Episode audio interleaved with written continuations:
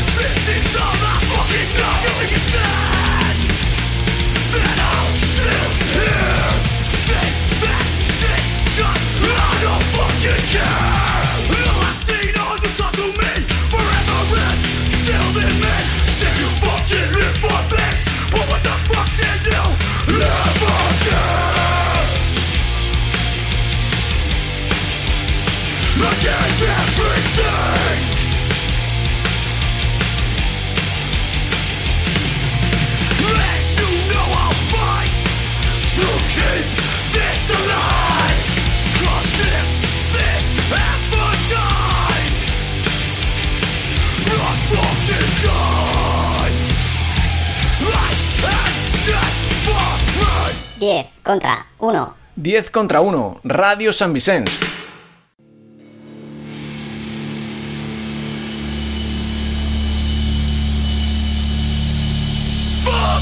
Anything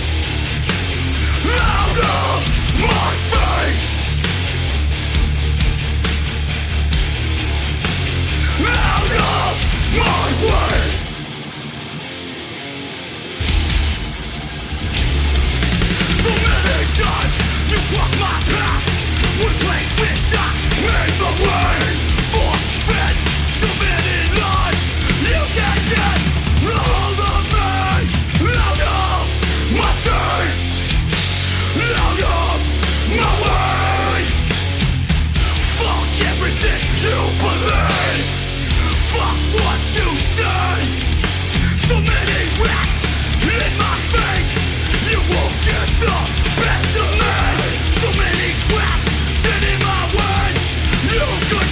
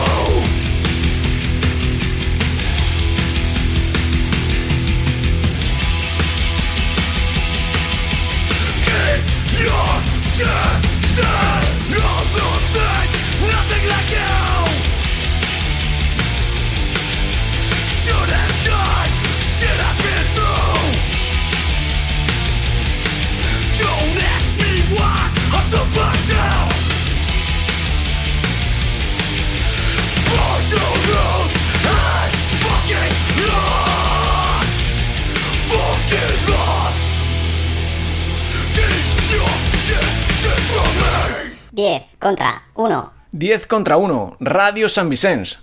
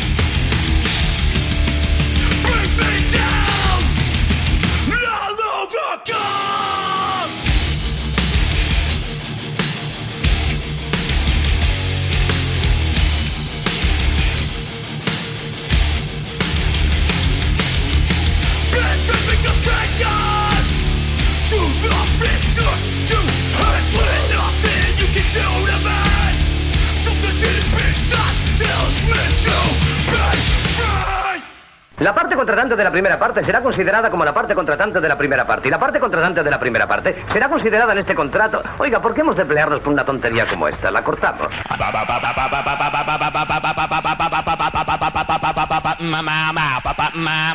A ese Walsh le haré una oferta que no rechazará. El mundo se divide en dos categorías. Los que tienen revólver cargado y los que cavan. Tú cavas.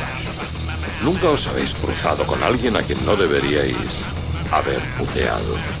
Ese soy yo. ¡Está vivo! ¡Está vivo! ¡Corre, Forrest, corre! ¡Adiós! Se le pone dura con los marines. Houston, tenemos un problema.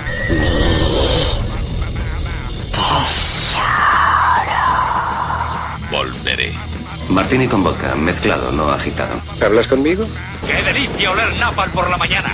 Oh, capitán, mi capitán. Yo soy tu padre. Francamente, querida, eso no me importa. Descubre La Claqueta Metálica, probablemente el libro de cine más divertido del año. Cómpralo a través de internet o solicítalo en tu librería habitual. Porque yo he venido aquí a hablar de mi libro.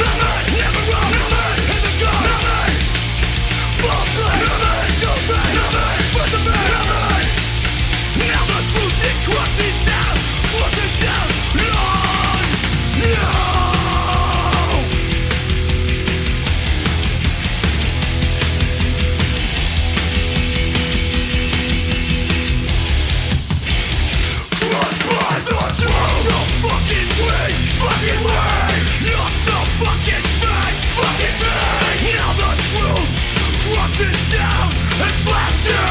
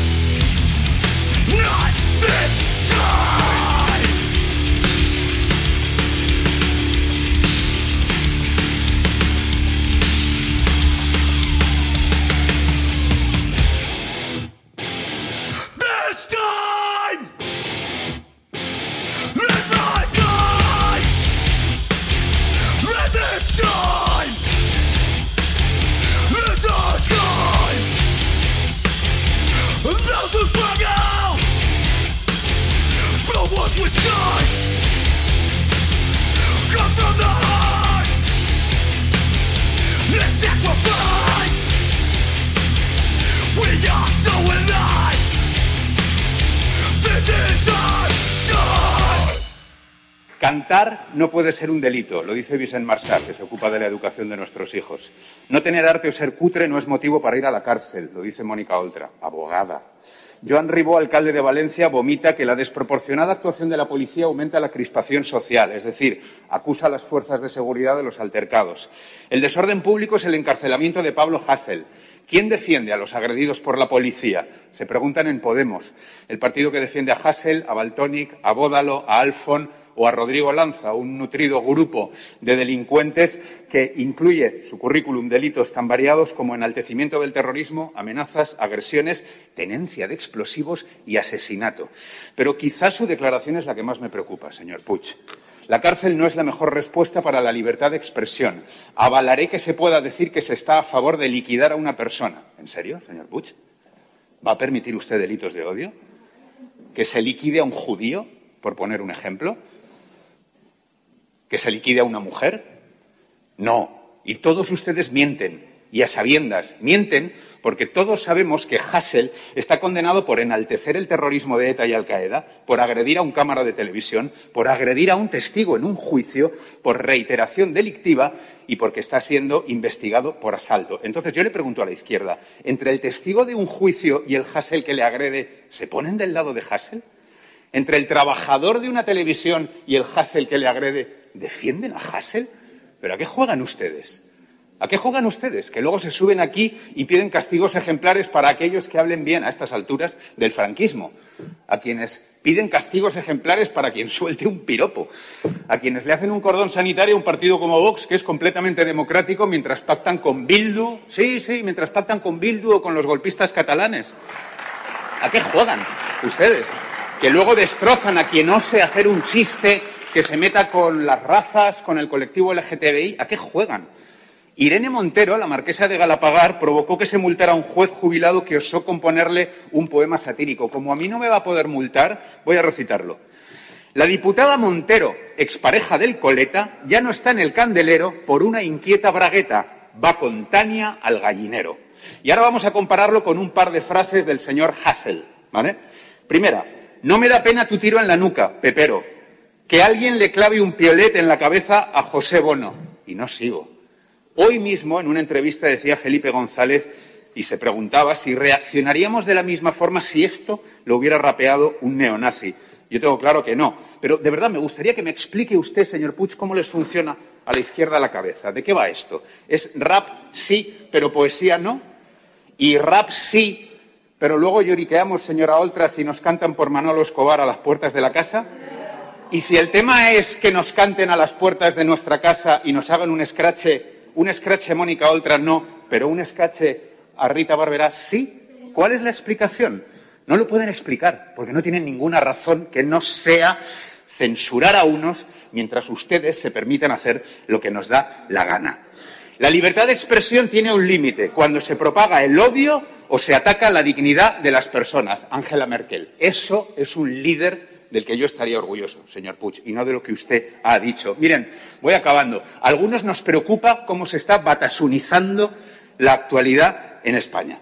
Cataluña fue y es el alumno aventajado del País Vasco. Le ha adelantado ya de sobra. Pero ustedes siguen empeñados en mirar al norte, al norte fracasado económicamente, al norte violento, en vez de mirar al oeste, al milagro económico madrileño. Y en cuanto a la violencia en las calles, déjenme acabar citando a un gran comunista y a un gran artista, Pasolini.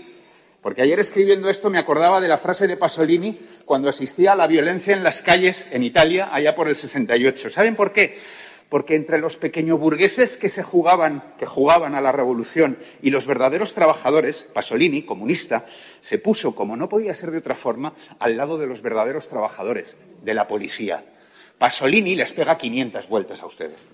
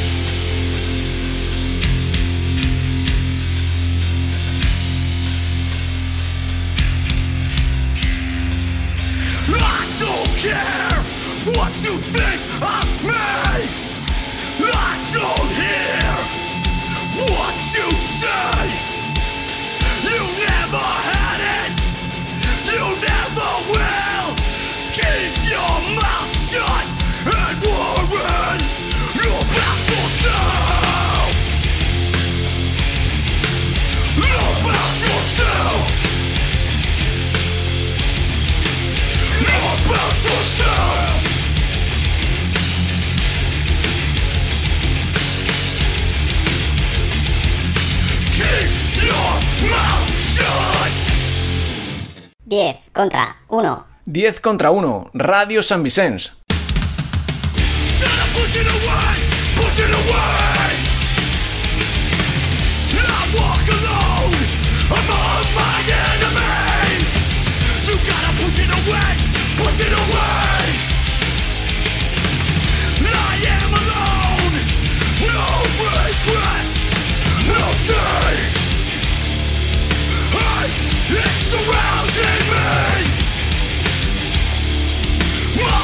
Addiction's killing me So much shit lost in my head This world will see me.